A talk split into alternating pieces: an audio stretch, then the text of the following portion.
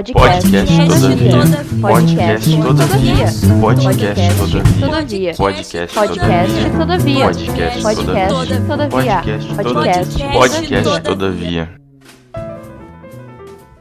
Eu nasci em São Paulo. Eu, sou, eu não sei a diferença de paulista e paulistano, sei lá, ainda fico meio confuso com isso, mas é o centro de São Paulo. Nasci no centro de São Paulo em 2000, e, mas logo cedo eu vim aqui para Osasco né, que é a zona norte da região metropolitana de São Paulo. Então eu cresci aqui em Osasco e estou aqui até hoje, assim. Só tive que me mudar justamente quando eu fui fazer a universidade, né, quando eu fui para Campinas. Correto. De resto eu cresci aqui. Massa. E como é que foi essa transição para? É, sinceramente, eu sou meio burro na geografia de São Paulo. Assim, Osasco para Campinas é quanto tempo? Então, Osasco para Campinas é longinho, assim. Eu tava. Quando eu estava no ensino médio, e aí eu descobri que tinha um vestibular, porque antes eu estudei grande parte da minha vida em escola pública, né? Então eu nem sabia que tinha Unicamp. Malemar USP, assim. Aí depois que eu descobri, eu fiquei, bom, preciso passar na USP, porque pelo menos eu não vou precisar me mudar, né? A USP é, é meio longinho daqui, mas ainda é meio próximo. E aí, enfim, descobri a Unicamp, e aí eu fui por incentivo de uma amiga, assim, inclusive, salve Camila, ela tá hoje na USP. É engraçado que ela me incentivou a fazer a Unicamp e eu incentivei ela a fazer a USP. Aí acabou que eu tô na Unicamp e ela tá na USP. É, mas aí eu prestei a Unicamp, consegui passar, graças a Deus. E, e aí foi difícil, assim, o começo. A, a, a Campinas é, acho que uns cento e poucos quilômetros daqui de Osasco, assim. Dá uma hora e meia, mais ou menos. É uma viagenzinha, mas, tipo, dentro de São Paulo dá para fazer essa viagem, tipo, de metrô, assim. Então, eu fiquei imaginando, putz, como seria bom um metrô daqui para Campinas, né? Não precisaria ficar voltando todo final de semana. E aí era justamente isso, assim, ao longo da eu ficava lá durante a semana, né? Durante os dias que eu tinha aula. No primeiro semestre a gente tem é, são só três aulas, é, duas, uma de língua clássica e duas de introdução à filosofia e redação filosófica. Então eu ficava lá em Campinas, né, em Barão Geraldo, mais precisamente, que é um distrito Sim. lá de Campinas. Sim. Eu ficava em Barão Geraldo durante a semana e aí final de semana eu voltava aqui para Osasco. Aí eu tinha que pegar busão no começo, depois eu peguei carona. E aí era nesse trajeto meio doido assim de voltar final de semana para cá. Mas foi tá sendo assim mais ou menos, né? Que agora eu tô mais aqui de Osasco, mas até Sim. então era esse trajeto. E que ano que você ingressou na, na, no curso lá na Unicamp? Eu entrei em 2018. 2018. Eu me formei, eu, eu me formei em 2017 e aí entrei em 2018. Sabe que um dos maiores porra que eu tomei na vida foi no campus da, da Unicamp lá. Eu fui, eu fui para a Unicamp para um evento da Sociedade Brasileira de Filosofia Analítica. Eu não me lembro bem o ano exatamente. E, e acabei saindo com o pessoal de lá e tal, e tinha uma festa rolando no campus. E, nossa, cara, foi, foi doido aquele dia. Ui, ficha, conheço bem essa festa aí. Cara, muita gente, assim, uma, uma galera. Né? E aí eu comecei a tomar e bebi. Eu sei, eu sei que teve uma, um momento que eu fiz uma aposta com, com um cara, assim, né? com meus amigos que estavam comigo. Eu disse: Ó, eu vou dar um dinheiro para esse cara aqui, vou pedir para ele trazer uma cerveja para mim, vamos ver se ele vai trazer. E, e tipo, se pedir, sei lá, duas, três garrafas de cerveja para o cara. E o cara pegou a grana, foi lá, comprou, me trouxe a cerveja. Né? E, eu, e, e, todo mundo que estava comigo disse: esse cara vai pegar teu dinheiro e vai sumir, nunca mais. Imagina esse monte de gente aqui, né? Era longe onde é que ele tinha ir, mas eu tive uhum. uma boa. Né? Foi, foi, foi, muito divertido aquele dia lá no campus, tenho boas, boas lembranças do, do campus da E Vinícius, como é que surgiu o teu interesse por filosofia? Você teve algum professor de ensino médio que te chamou a atenção? Foi alguma leitura que você fez paralela, etc? Como é que apareceu uhum. isso para ti? Então, eu no, esse meu interesse assim na é porque é difícil também é, colocar filosofia na área das humanas, né? Falar que filosofia é uma faz parte das ciências humanas, mas eu vou usar isso só para exemplificar meu ponto, né? Eu sempre depois de uma de um professor de história meu na da escola pública, Hugo, salve para ele se ele se ele for ler essa matéria aqui, se ele for ver, ele me influenciou bastante, porque sempre foi meio crítico assim em relação a questões sociais, né? E, e foi, acho que, por causa dele que eu, que eu desenvolvi um, grande parte do meu senso crítico, assim, sempre ficar desconfiado, ele me instigou bastante. E nas história também é isso, né? Ensino público, então ele dá, às vezes, uma flutuada no, no conteúdo de filosofia tal. Então, ele, ele, ele me, me, digamos assim, ele me despertou esse, essa sensibilidade crítica, né? E essa, esse pé atrás com as coisas que eu via. E aí eu acho que isso se aprofundou depois no meu ensino médio. É, eu lembro que quando eu estava no ensino médio, foi bem na época que começou a surgir esses filósofos pop, se é que eu posso chamar assim, né? Então, Clóvis de Barros, o Cortella, o Luiz Felipe Pondé. O Karnal não é filósofo, né? A rapaziada acha que ele é filósofo, mas ele é historiador. Então, é. É, mas foi, foi, é assim, é engraçado, né? Porque eles, eles eu lembro que foi por causa de um vídeo do Clóvis de Barros Filho, dele falando sobre a felicidade em Aristóteles. E eu fiquei, caramba, olha que da hora. E eu sempre tive essa, esse sentimento de, putz, meu lugar é explicando, eu falo bem, eu tenho uma certa facilidade para explicar o conteúdo. Eu era daqueles alunos na sala que, cinco minutos antes da prova, a rapaziada falava, não, me salva, pelo amor de Deus. E eu ia lá e explicava o conteúdo e a rapaziada ia bem na prova por causa da minha explicação. Não querendo me gabar por isso, né, mas eu fazia, quebrava o assim da rapaziada. E, ah. e aí e aí eu acho que foi, foi nesse, nesse período assim que eu fiquei pensando, putz, eu quero uma área que que eu consiga desenvolver vários âmbitos do conhecimento, assim, desde que eu, desde, sei lá, de biologia até história. Tudo bem que biologia eu pouco uso hoje, né? Mas é possível, sei lá, em epistemologia tratar de questões biológicas. Mas eu queria uma área que justamente me desse uma visão ampla, assim, das áreas do conhecimento. E aí, depois que eu vi esse vídeo do Cláudio Barros, eu fiquei, hum, por que não filosofia? E aí foi até essas mesmas pessoas que me ajudaram a falar para minha mãe, assim, que eu estava pensando em fazer filosofia. Eu, eu falei, quando eu, antes eu tinha a ideia de fazer engenharia florestal, nada a ver. E aí, quando eu falei para minha mãe que eu pensei em filosofia, eu mostrei. Aí ela falou: hum, Não sei não, hein, Vinícius? Será que isso daí dá dinheiro? Aí eu falei: Ah, mãe, eu tenho que fazer dar dinheiro. Olha esses caras aqui. Eu mostrava o vídeo do Clóvis de Barros ela ficou: Não, nossa, legal mesmo, hein? Agora, toda vez que passa os caras na TV, ela fala: Vini, corre aqui, filho, pra você assistir. você sabe que você, você, é o segundo cara que, que, que eu que é influenciado pelo Clóvis nessa nossa sequência de entrevista, né? Tem, tem o menino Vitor, que ele tem um canal no YouTube, que é o Implicações Filosóficas, né? E uhum. ele também disse na entrevista dele que o Clóvis foi o cara que levou ele para a filosofia. Assim. Sim, é interessante ver, porque acho que o, o, Clóvis, ele é um, ele me, me, me, despertou mais, eu me identifiquei minimamente com ele, porque pelo jeito dele falar, o jeito de um pouco despojado, não tão ele é acadêmico, né? Às vezes ele. É, quer dizer, não, não tem como desvencilhar ele da academia. Nenhum desses, desses caras que eu falei não tem como desvencilhá-los da academia. Mas o jeito dele meio descontraído de falar, falar palavrão, acho que foi algo que me, me chamou a atenção. Assim, eu falei, hum, diferente. Ah. E me fala um pouquinho da tua trajetória na Unicamp, assim, né? É, esses dias eu vi uma entrevista tua, tu falando como é que foi a tua reação, assim, de entrar no, na sala de aula com os teus colegas e tal. Me fala um pouquinho das suas primeiras reações ao ambiente da filosofia dentro da, da, da, da Unicamp, dentro da universidade. Uhum. Então, eu cheguei, eu fiquei, eu tinha uma imagem assim, né, da, de como seria a universidade. Eu tinha uma expectativa de ser um pouco, eu não sei se eu já assisti esse filme, né, mas tinha uma expectativa de ser uma American Pie, assim, chegar todo mundo, passamos, e aí uma semana de festa, uma semana de enfim, não foi isso né, que aconteceu. Foi uma semana de leitura e uma semana de muito estudo, porque foi, uma, foi um período de adaptação assim, muito difícil. Eu tenho muito apego a, ao lugar onde eu cresci, eu tenho muito apego a, a, aos meus parceiros, tenho muito apego à rapaziada daqui, ao lugar mesmo. Então, eu sempre estudei aqui por perto. Então, quando eu fui para a Unicamp, foi muito difícil ter que me adaptar a um lugar que eu não conhecia nada, assim, não conhecia nada nem ninguém, não sabia nada do que tinha lá, então foi um período bem difícil, assim, que eu me senti deslocado, acho que essa é a palavra, assim, e, e é justamente porque eu sentia que aquele lugar não, não, não era feito para mim, é, principalmente enquanto uma pessoa preta falando, né, um ambiente majoritariamente branco, eu entrei um ano antes da implementação de cotas na Unicamp, então, é até interessante isso, porque eu vi o rosto da universidade mudar, assim, as pessoas que Sim. frequentam o campus, eu vi mudando de pouquinho em pouquinho. Mas foi um período de conturbado, porque eu olhei, assim, para minha sala e eu fiquei, putz, mano, não tem ninguém aqui parecido comigo, não tem ninguém que... É, tirando a questão racial, lógico que eu já tinha essa sensibilidade de enxergar que, tipo, eu era um dos poucos alunos pretos na sala, e isso no meu ensino médio já era, porque eu estudei numa escola particular como bolsista, então eu já senti isso na particular. Uhum. Então não foi novidade quando eu cheguei na universidade.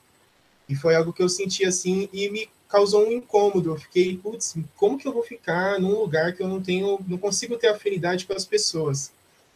E aí, aí, aí somado a isso, tem a dificuldade de, pum, é isso, estou na filosofia, uma área do conhecimento que as pessoas têm esse certo preconceito de ser muito difícil, de ser um, um, um saber um pouco é, erudito, que poucas pessoas conseguem fazer. Então, acho que nesse primeiro momento que eu cheguei na universidade foi um período de me questionar, assim, será que é isso mesmo que eu quero? Será que eu tenho capacidade para conseguir fazer um, uma argumentação articulada? Será que eu tenho capacidade para reconstruir argumento? Foi um pouco difícil no começo, mas depois, felizmente, eu conheci pessoas que se pareciam comigo. É muito interessante porque eu tinha mais eu tenho, na verdade, ainda mais afinidade com os meus veteranos do que com o pessoal da minha sala, né? E, e foram essas pessoas, assim, os veteranos que me ajudaram a ficar lá. O Peuzinho, o Vitão, é, salve para eles também, o Vineca, que ele é, sim, do meu ano. Acho que é um único parceirão que eu tenho que é do meu ano do curso. Mas foram essas pessoas que me ajudaram, assim, porque aí eu vi que o que eu estava passando não era só eu que passava. Tinham outras pessoas ali que tinham um sentimento parecido de, putz, será que é isso mesmo? Eu tenho uma dificuldade também, então a gente meio que foi se ajudando junto e foi crescendo junto. Foi, foi bastante é, é, doloroso assim, mas depois a gente consegue levar, entender como funciona o jogo, entender o que, que a gente precisa fazer. Sim. E aí foi mais ou menos assim. Agora, você, interessante você falar que você viu mudar né, a, a cara da universidade, especialmente dos alunos e tal, a partir do momento que a Unicamp adota a política de cotas, né? Uhum. Eu imagino que eventualmente possa ter ocorrido de algum aluno que já ingressou no sistema de cotas e do qual você é o veterano, né? É, essa molecada deve olhar para ti e dizer, bota aí, ó, Aí o cara aí, ó, agora nós temos alguém para tomar como espelho. Quer dizer, aquilo que tu não tinha quando tu ingressou, eventualmente agora você pode ser para essas pessoas que estão ingressando. Isso já Sim. chegou a acontecer para ti, não? Já chegou. É muito engraçado você falar isso, porque o meu parceiro, assim, que eu moro, divido, divido minha casa com ele lá. Minha casa não, né? Nossa casa agora, que é o Nicolas, e ele, ele faz história e a gente tem uma, um ponto de vista muito parecido, assim, nós dois somos homens pretos, né, e de quebrada, então a gente tem uma maneira, a gente tem uma vivências parecidas, né, não vou dizer que é iguais, mas a gente tem muitos pontos parecidos, assim, foi muito engraçado, até, até fisicamente, eu lembro que quando ele entrou na universidade, é, quando ele entrou lá na Unicamp, a gente treinava junto, né, na Liga das Humanas da Unicamp. Aí eu tinha faltado no treino, e aí ele foi nesse treino, e aí os, tinha uns caras lá zoando. Tem sempre um cara lá que zoa, né, no treino. Sempre o que faz as piadinhas. Ah, você parece que não sei quem, você parece que não sei quem. Aí quando eu, eu cheguei, foi a primeira coisa que os caras falou, né? O Cris, eu lembro até hoje. O Cris ele falou assim: Ô Vinão, ó seu filho aqui, ó. E aí apontou, aí apontou pro Nicolas. Eu falei, caralho, não é que parece mesmo? Mas é, foi engraçado isso, porque quando a gente. E aí, quando eu comecei a conversar com o Nicolas, a gente foi, foi trocando essas vivências, né? Falando para ele como foi difícil o período de adaptação. E hoje a gente, tipo, é isso, é uma troca de afeto constante, assim. E, e eu falo para ele, mano, foi um dos caras também que me ajudou a ficar na universidade e ele fala que eu fui uma das pessoas também que ajudou ele a ficar na universidade. E hoje a gente está em situações um pouco mais parecidas, assim, tipo, nós dois fazemos pesquisa, é, ele, ele, faz, ele dá aula em cursinho popular, né? Eu não. Mas a gente tem uma, uma visão de mundo parecida, assim. Ele, ele, inclusive, ele que, que fortalece na edição dos vídeos, de alguns vídeos que eu posto lá. Alguns não, de todos os vídeos que eu posto na, no Instagram. Mas é, é, é muito bom, assim, saber que que pelo menos a gente influenciou uma pessoa importante, né? Que foi importante para a gente e que a gente Nossa. também foi importante para essa pessoa.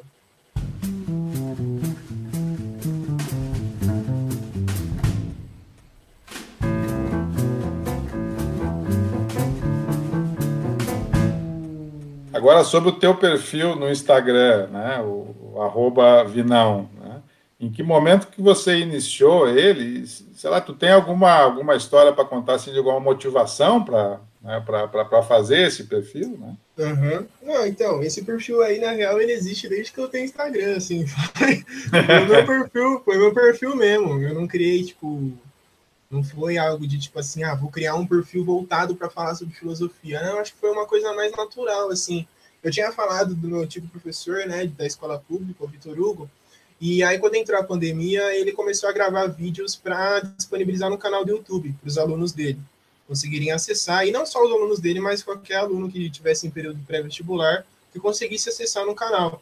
E aí ele me contou isso, eu falei, pô, da hora, Vitão, qualquer coisa você me dá um toque que nós grava também, você, você fala de, de história, fala de filosofia, se precisar de alguma coisa aí, nós tá aí. E aí eu falei, tipo, meio que na zoeira, assim, né, não, não botava muita fé que ele fosse, fosse me chamar. Aí ele falou, não, chega aí então, vamos fazer. Eu falei, ah, beleza. E aí foi assim que eu comecei a gravar os vídeos, né, foi no intuito de ajudar o pessoal que estava para prestar vestibular em, em questões da filosofia. Então eu já tinha em mente que, tipo assim, bom, eu preciso gravar um vídeo que seja curto, não posso, sei lá, ultrapassar 10 minutos, porque senão ninguém vai assistir. A gente está num, num, cenário de, de consumo muito uhum. rápido, né? E até difícil uhum. Produzir conteúdo de filosofia justamente por isso. Assim, o pessoal quer claro. consumir coisa muito rápida e às vezes com uma profundidade que não dá tempo de desenvolver. Então eu tinha isso em mente. Eu falei, bom, beleza, preciso gravar uns vídeos curtos e gravei com o meu celular mesmo, tipo, um negócio bem amador, assim, a câmera em pé, eu segurando. Até hoje é mais ou menos assim. Mas eu comecei a gravar os vídeos e aí eu, eu interagia de vez em quando lá no Instagram, né? Eu usava o meu Instagram para divulgar. E aí eu perguntei um dia pro pessoal, eu falei, Rafa, se eu soltar um vídeo aqui no IGTV, vocês vão assistir? Eu fiz a enquetezinha lá, né? Que no Instagram tem essa ferramenta da enquete. Aí o pessoal falou, ah, vamos solta aí. Eu acho que facilita um pouco a divulgação também. Outro parceiro meu, Gustavo, inclusive salve, ele tinha me aconselhado, ele falou, Vinão, você grava mais ou menos no formato do Instagram, tá? Você já pensou em postar lá? Eu falei, ah, não, mano, vamos ver. E aí eu fui e postei um dia, foi o, o vídeo que eu postei sobre lugar de fala, é, foi o primeiro vídeo que eu postei, e aí foi um shot, assim, quando eu postei, porque foi, e aí eu, eu, o Nicolas tinha me dado um salve. Ele falou: não, vi que você estava tava postando os vídeos no YouTube, você precisa da minha ajuda para edição, pode, pode contar comigo. E aí acho que foi no primeiro semestre, assim, de 2020, eu não lembro o mês, acho que foi junho, julho. Aí eu fui e postei o vídeo, assim, no, do lugar de fala, bem pra, sei lá, só para postar mesmo. E aí teve uma repercussão, assim, que eu nem imaginei, assim, foi, foi bem legal ver a rapaziada dando feedback positivo e gostando do que eu tinha falado. Sabe que uma coisa, Vinícius, assim, que eu, que eu também estou notando, que é uma recorrência, assim, vários uh, desses encaminhamentos de perfil, Instagram, no YouTube, para divulgação da, de filosofia, né, se deu exatamente assim, cinco, seis meses depois do início da, da, né, da, da do distanciamento social, né? Quer dizer, foi em março, né? Março o pessoal tudo né, parou a atividade nas universidades, não sei o quê, e tem vários perfis, como é o caso do teu, quer dizer, que lá por maio, junho, né? já começaram a produzir esses conteúdos. Quer dizer, isso é meio recorrente. Assim, vou quatro, cinco meses, o pessoal, pô, agora estou com esse tempo aqui, não estou tendo aula presencial, vou fazer. E vários, né? Eu, eu acho que a gente dá para identificar uma espécie assim, talvez até para quantificar isso, mas eu acho que ali, é, entre maio e junho, né? A coisa real, o teu e vários, né? É, tiveram uhum. a mesma, o mesmo, no mesmo momento, vamos dizer assim, essa percepção de fazer isso. E deu muito certo, né? Na verdade, né? Você passa a ter esse engajamento aí é, a partir desse momento. E como é que é, Vinícius, administrar um perfil que tem 12 mil seguidores interessados em filosofia? Quer dizer, algum, em algum momento esse número te surpreendeu, assim? Quando tu uhum. começou a ver, o pessoal começou a te seguir e tal? Ah, me surpreendeu, sim. Eu lembro que quando eu postei o vídeo de Lugar de Fala, a Djamila Ribeiro comentou que é a, a, a, autora do livro, é ela que, ah. formulou o conceito. E aí eu fiquei, nossa, fiquei em choque, assim, fiquei extasiado. não imaginava, não. É isso, eu não imaginava que fosse alcançar tantas pessoas, assim. E, e, acho que isso mudou um pouco também a minha percepção do que é fazer filosofia e para que eu quero fazer filosofia, né? Eu hum. pensava muito em, em falar bonito, em, em, demonstrar uma, uma sabedoria, assim, de, tipo, posso falar sobre qualquer tema e ainda manter esse ar de erudito, que é o que várias dessas pessoas que eu citei no começo fazem, né? Tipo, ah. de Barros, Cortella. Não importa qual pergunta você faça para eles, eles vão ter alguma resposta. Era mais ou menos isso que eu queria. E depois, quando eu vi o impacto que a filosofia é, pode ter na, na sociedade, eu pensei bem, falei, bom, não é, a questão não é só falar bonito, né? É, é, é, é lutar não só teoricamente, mas praticamente para acontecer alguma transformação social, né? Mas eu fiquei muito sur surpreso porque realmente é um número assim, 12 mil. Eu não, não consigo nem conceber isso, assim, tipo, às vezes eu fico nervoso com 30 pessoas numa sala, sabe? Imagina falar para 12 mil pessoas, eu não. Mas é, é muito bom, assim, ver que a rapaziada gosta do que eu falo e, e se interessa, assim. Aí eu não sei se é um interesse, às vezes, propriamente por filosofia ou se é pela minha pessoa, porque tem uma um, um cer uma, uma, certa fetichização, assim, de ver uma uhum. pessoa preta de quebrada falando sobre isso, né? De tipo assim, uhum. nossa, olha como ele consegue misturar conceitos com gírias, uhum. achando que é só um exercício de tradução. Não, não é só isso. Claro que a gente, quando a gente expõe, quando a gente democratiza o conhecimento, a gente está interessado em tornar aquilo mais acessível. Mas a gente não pode reduzir a complexidade de um pensamento, de um autor ou autora, só para ficar um pouco mais palatável com gírias, entende? Entendi, então, entendi. Eu acho que. Eu, aí, eu, aí, eu, aí eu não sei, né? Eu ficaria receoso de afirmar se o interesse é em me ver usando gírias explicando filosofia do que propriamente pela filosofia. Porque Entendi. alguns vídeos, por exemplo, que eu abordo questões raciais, têm mais visualizações do que um vídeo meu sobre, falando sobre o problema de Gettier. Falando sobre juízos analíticos e sintéticos em Kant entende? Entendi, entendi. Então, é, é complexo isso, mas é bom. Ainda estão assistindo, né? Então, isso é sinal, isso é sinal de alguma coisa. É, de, de, alguma maneira, quer dizer, esses temas de, esses temas de filosofia prática, você falar de injustiça, você falar de uh, problemas raciais, você falar, inclusive, sei lá, de questões como fake news, etc., que, que, afetam a vida prática das pessoas, o modo como elas lidam com valores, o modo como elas tratam uns aos outros e tal, é, eu imagino que isso também né, engaja mais, traz mais, né? É, é, óbvio que as pessoas vão estar mais interessadas em, em, te acompanhar falando sobre injustiça racial, por exemplo, ou apagamento, etc., do que eventualmente como é que funciona a distinção entre analítico e sintético naquele que está razão pura, entendeu? É, é os nichos são bastante diferentes e um é muito maior do que o outro, né? Então acho que isso faz sentido, né? Tu perceber essa diferença. Né? Exatamente. E tu tem alguma ideia, Vinícius, assim, do tipo de público que te acompanha, assim, se tu tivesse que dividir entre faixa etária, classe, escolaridade, etc. Você tem uma ideia de quem são essas pessoas? Nossa, para ser sincero, não. Não. não sei, não. É, sei lá, tipo, é, ou, com quem eu quero falar, eu tenho isso muito evidente, assim, tenho isso muito claro na minha mente, que são pessoas como eu, né? ou uhum. seja, pessoas pretas, periféricas, é, e que acham que, na maioria das vezes, é, como eu achava, né, esse tipo de saber não tem muita relevância assim, na, nossa vida prática. Né? E aí é como você falou, é, é são é, questões relacionadas a que dizem respeito à pessoa, ela é muito mais fácil dela trazer para o cotidiano dela do que algo um pouco mais abstrato, né? Não é isso o termo que eu queria usar, mas um pouco mais é, é, do nicho acadêmico, digamos assim. Sim. Mas eu é engraçado porque eu recebo mensagem, sei lá, de gente é, do Amazonas, de gente da Bahia, de Salvador. Então, e aí eu não sei, tipo, tem gente, tem pessoas pretas que me acompanham, tem pessoas brancas, tem pessoas mais velhas que me acompanham. É, tem pessoas que moram, que tem uma, que, que são de, de zonas periféricas, assim, de uma classe social um pouco mais baixa, como eu. Tem gente que já me mandaram mensagem da Holanda, assim, uma menina me mandou mensagem da Holanda. É, uma doideira, assim, tipo, eu fiquei, caramba, a menina tá na Holanda, o que que ela tá vendo meus vídeos, né? Mas é, eu não sei, tipo, nunca. O Instagram tem umas ferramentas, assim, de ver o, a Sim. porcentagem e tal, mas eu também eu prefiro me manter longe assim de desse, desse, tipo de informação e me manter muito preso aos números. Eu acho que isso, claro. em certa medida, afeta um pouco a nossa capacidade de ver, né? Não sei. É, se, você começar a olhar, assim, querer quantificar, né, de querer usar essas ferramentas, vamos dizer, que o Instagram te disponibiliza para poder, sei lá, fazer uma coisa mais para um nicho, atender acaba, acho que, sendo um negócio meio artificial também, né? Quer dizer, parece que é um negócio que meio que publicitário querer tomar conta do teu negócio, assim, sabe? Ah, agora é. você tem que falar para aquela faixa etária, você não está falando com, com, com, o pessoal que é preto suficiente, não está falando com o periférico que é suficiente, você, sei lá, tem, entrou muita mulher no teu, teu perfil agora, coisas assim, Sim. então você tem que falar de feminismo, coisas desse tipo, né? Fica meio uhum. estranho, né?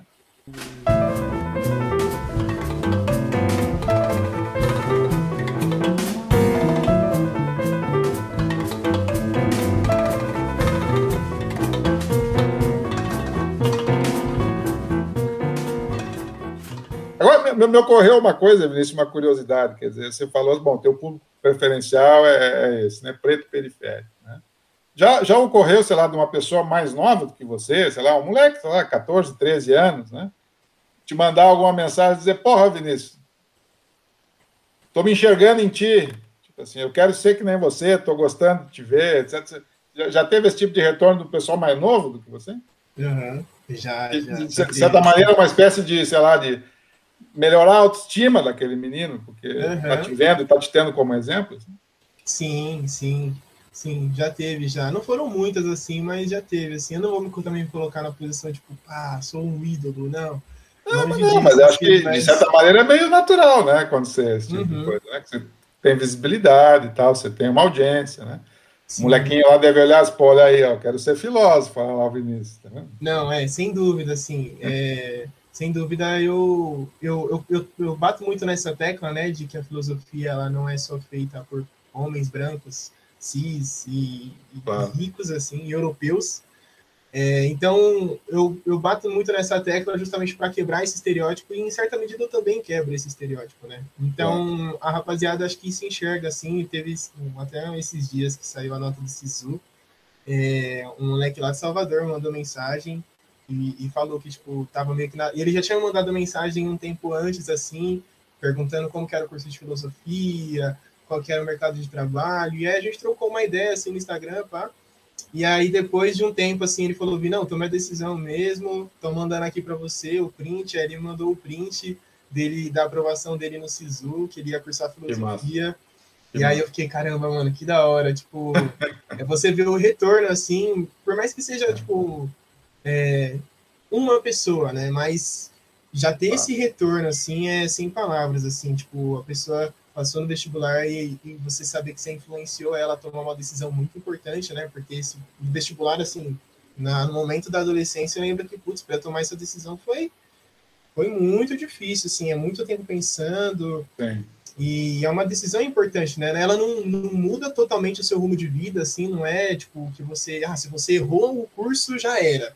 Não é isso, uhum. né? Mas é uma decisão importante e saber que eu influenciei uma pessoa a tomar a decisão assim eu fico muito grato, assim, é isso, é, é, esse é o meu objetivo também, é trazer mais dos nossos para a filosofia, né? trazer mais é, gente como eu, trazer para a filosofia. Imagina assim que você botou um cara né, para fazer filosofia, que o cara foi fazer filosofia por causa do Vinícius Santana, não por causa, sei lá, do Olavo de Carvalho, por exemplo. Pô, isso já é um Deus. ganho, cara. É, já é um ganho. Deus que cara, o cara Olavo de Carvalho. O cara ajeita com o pé direito, entendeu? Imagina. Né? Quantos caras foram fazer filosofia por causa daquele bosta, daquele velho louco, entendeu? É, já, já entra errado, entendeu? Já, já, já, entra com motivos errados e vai tomar um pau danado. Entrou pelo Vinícius Santana, já entrou melhor. Muito já melhor. entrou melhor, isso tem que concordar.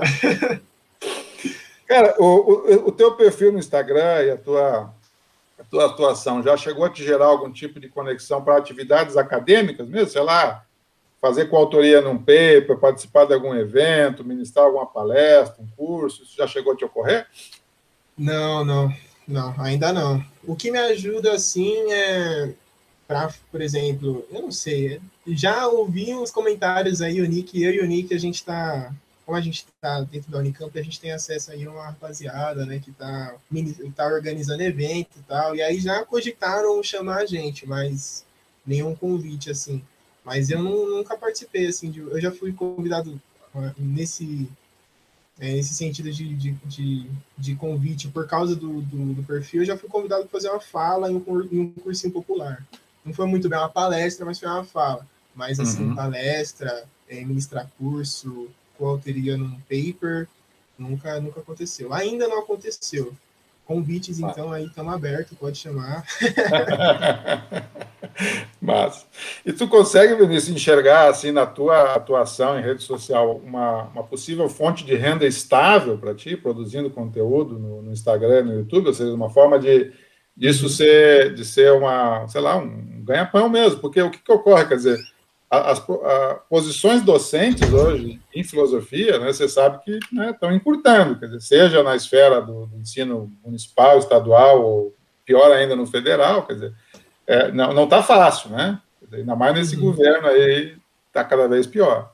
Sim. Então você, a, a pessoa que está assim, fazendo filosofia hoje, é prudente que ela comece a pensar também outras formas, vamos dizer assim, de, de fazer esse teu conhecimento gerar uma forma de renda estável. Quer dizer, tu, tu consegue imaginar isso no futuro próximo para ti? Sim, sim, eu imagino. É, lógico que não vai ser fácil assim também, porque é, é, um pouco, já é um pouco difícil organizar um perfil que eu posto dificilmente agora por causa da graduação, é, pesquisa, então fica um pouco complicado. Mas sem dúvida, assim, eu acho que esses veículos de comunicação, eles ajudam muito na visibilidade, né, do que, que a gente está falando. É muito mais, não vou dizer também que alcança todas as pessoas, porque grande parte também da população brasileira não tem acesso à internet. Mas muitas pessoas conseguem é, é, é, ouvir o que você tem a dizer através do Instagram, através do YouTube.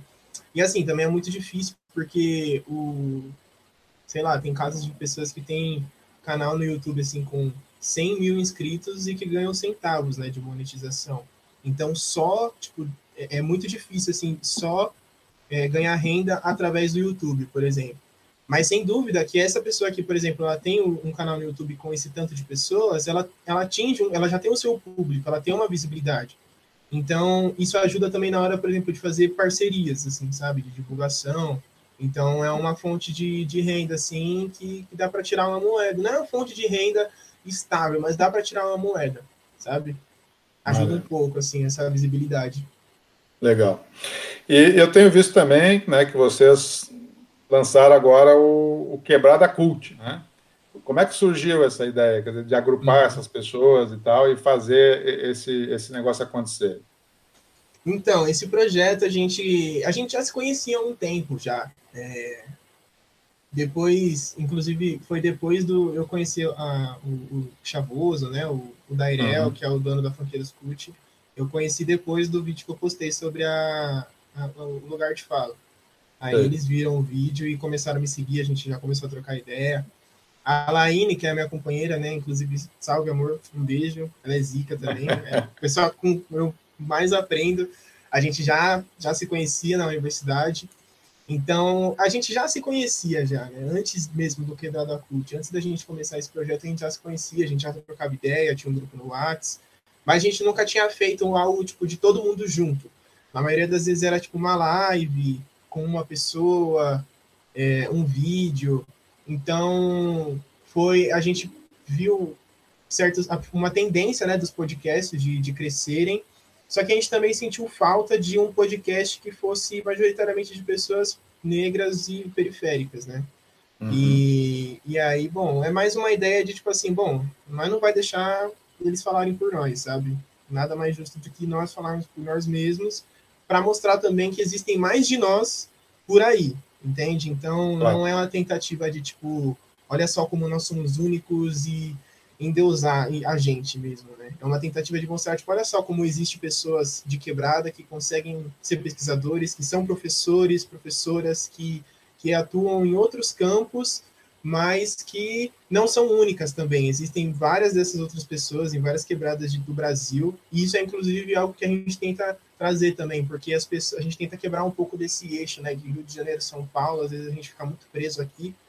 Então, a gente tem pessoas de, de, lá de Lauro de Freitas, da Bahia, a gente tem pessoas, é, a pessoa, na verdade, né, que é o Titeu, ele é lá de, do Lauro de Freitas, a gente tem o Aldino, que é de Campinas, que é de Paulínia, ali perto da Unicamp, inclusive, a Laine, que é de Campinas, é, o, o Dairel, que é lá de Manaus, então a gente tenta quebrar um pouco desse eixo Rio-São Paulo, mas foi mais ou menos assim, tipo, vamos fazer um podcast com conteúdo é, não falando tipo só besteira para ganhar views, né? Porque às vezes a rapaziada fica muito nessa sede de visibilidade, visualização e se uhum. esquece que tá na, na, na internet é, é tá num lugar em que se você errar, se você fizer uma má colocação, vão te crucificar e, e vão cair matando em cima de você. Então é enxergar o nosso papel enquanto democratizadores do conhecimento com muita responsabilidade assim, do que a gente está falando, do que a gente está produzindo e, e, de tudo, de todos os assuntos que a gente aborda. Massa, massa. Bom, já, já vou te dizer assim, os parabéns. Eu quero vida longa para o Quebrada Cult. Né? Eu estou assistindo, estou adorando. Tá? Eu acho que é uma, vocês têm uma sinergia muito boa daquela equipe que está ali. Né? A, a, conversa flui, é bom de ouvir. Né? Tá? Tô, tô, tô, tô, tô atento, estou na audiência lá e estou adorando. Tá? Que bom, que bom.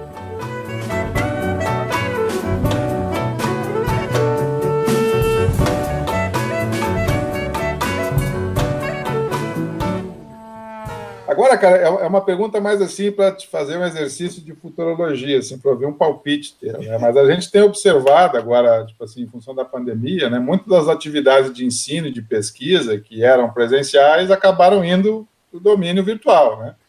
Então, o YouTube, o Instagram, Facebook, etc., acabou virando ferramenta didática, né? Muito uhum. professor né, teve que disponibilizar, como nem o exemplo que você deu do teu professor de história, né? Para os alunos, para poder atingir os alunos dele, teve que fazer um podcast, teve que fazer um YouTube, etc. Então você tem essa, essa migração, vamos dizer assim, do conteúdo que estava na academia, do professor que estava na escola ou na universidade, etc., que agora está na rede social. E aí, bom, aí deu uma explosão de informação, né? Você tem. Nunca você teve tanto material sobre filosofia, sobre ciências sociais, sobre história, sobre matemática, biologia, qualquer coisa, né? Material bom, de qualidade, porque é o professor que treinou para fazer isso, o cara que estava na sala de aula e que agora está no YouTube, entendeu? Está no Instagram.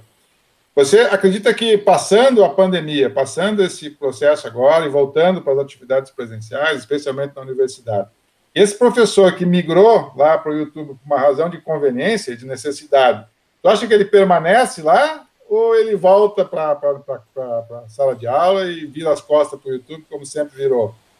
Não, ele vai voltar, com certeza ele vai voltar. Eu não sei você, mas eu sinto muita falta da sala de aula. A gente tem na sala de aula, além do contato presencial assim com as pessoas, a gente consegue é, e isso enquanto um professor, a gente consegue enxergar na cara dos alunos, é, eu falando né, enquanto professor de informação, mas dá para perceber quando a pessoa está com dúvida, né? Quando você está explicando alguma coisa, a pessoa está com dúvida às vezes uma cara de, hum, não tô entendendo muita coisa. Ou às vezes, tipo, ela fica com a mesma cara assim, aí você, tipo, hum, tem alguma coisa errada, né? Se ela tá com a mesma cara desde o começo da aula, algo não tá certo. E aí eu acho que a gente perde um pouco desse, dessa sensibilidade no, no ambiente virtual, assim. É muito fácil, tipo, sei lá, um aluno entrar na, na sala do Classroom aqui e desligar a câmera, sabe? Inclusive, várias disciplinas que eu faço acontece isso, assim, é só o professor falando com a tela do PC e câmera, as câmeras desligadas. E, tipo, se eu me incomodo enquanto um aluno na disciplina, imagina o professor, né? Tipo, eu, eu já fiz algumas falas, nossa, eu, eu, imagino que deva, deva ser péssimo, porque você ficar falando, tipo, duas horas na frente de um notebook, na frente de um PC, é muito desgastante. Então, eu acho que esse momento, claro, ele foi um facilitador de, de, tipo assim, a gente consegue falar com outras pessoas que nós não conseguiríamos falar se fosse só presencial né? É, que não falei, várias pessoas de, que não são do, de São Paulo me mandaram mensagem por causa dos vídeos, né? E eu tenho, tipo, até o caso do meu professor de, de grego, e ele, ele tem um perfil no Instagram, às vezes ele posta os vídeos, e ele fica ensandecido, assim, quando começou esse negócio da pandemia, ele começou a falar, nossa, mas que interessante, tem gente lá de outro canto do Brasil falando que se interessa por Heródoto, se interessa por Homero, achei isso muito bom. E, mas logo depois ele reconheceu que, tipo assim, não dá para substituir a sala de aula. Né? A gente aqui claro. é uma questão de necessidade, uma questão de não podemos fazer a universidade parar, né? o nosso trabalho não pode parar, mas não dá para substituir totalmente. Eu acho que dá, em alguns eventos, por exemplo, é interessante é, fazer alguns eventos tipo de palestra da universidade online, para que a gente também quebre um pouco essa barreira de só estar tá, só tá se comunicando com o pessoal da mesma bolha. Claro. Só estar tá se comunicando com o pessoal da própria universidade. Então, usar a internet em um evento de universidade é um facilitador, mas também isso precisa ter segurança para evitar ataques, para evitar interrupções hum. à fala, mas não dá para substituir, substituir, a sala de aula. Sala de aula que acontece ali na, no convívio presencial é muito importante e não tem como a gente fazer, sei lá, uma formação de um profissional tão sólida em filosofia se fosse presencial do que na internet. Assim, a gente perde muito. É até por uma questão de tempo de aula, de aprofundamento do debate, mas sem dúvida a internet ajuda bastante. É, eu penso, por exemplo, vou te dar um exemplo que, que é da Unicamp aí, né? O professor Daniel Omar Pérez, por exemplo, né? As uhum, aulas dele, ele, pô, ele tá dando as aulas dele e ele, eu vejo seguido no Facebook, ele bota lá o link, ó, quem quiser assistir, entra, entendeu? Ou seja, então, imagina, tu, tu, tá, tu tá dando uma aula para a tua turma, de repente, lá, tem 20, 30 pessoas lá que entraram para assistir a aula e tal. Ou seja, tu acaba gerando né, um impacto maior, tu vai falar para uma audiência maior. Tem Sim, gente que. Tem um professor da UFMG, por exemplo, né, o Verlaine, né, que é um cara que fala muito sobre Adorno e tal. Ele também, ele passou a gravar as aulas dele no YouTube, agora ele tem um canal e ele disponibiliza para quem quiser ver. Tá lá a aula dele, entendeu? Uhum. Então, a, a, minha aposta, sim, eu acho que esse tipo de professor, professor que está na universidade, que tem um compromisso lá com a sala de aula, quer dizer, talvez ele vá deixar de fazer isso, né? Não vai voltar, ficar gerando conteúdo, por, gravando as aulas para botar no YouTube de novo, entendeu? É. Isso está acontecendo agora, depois não vai acontecer mais, né?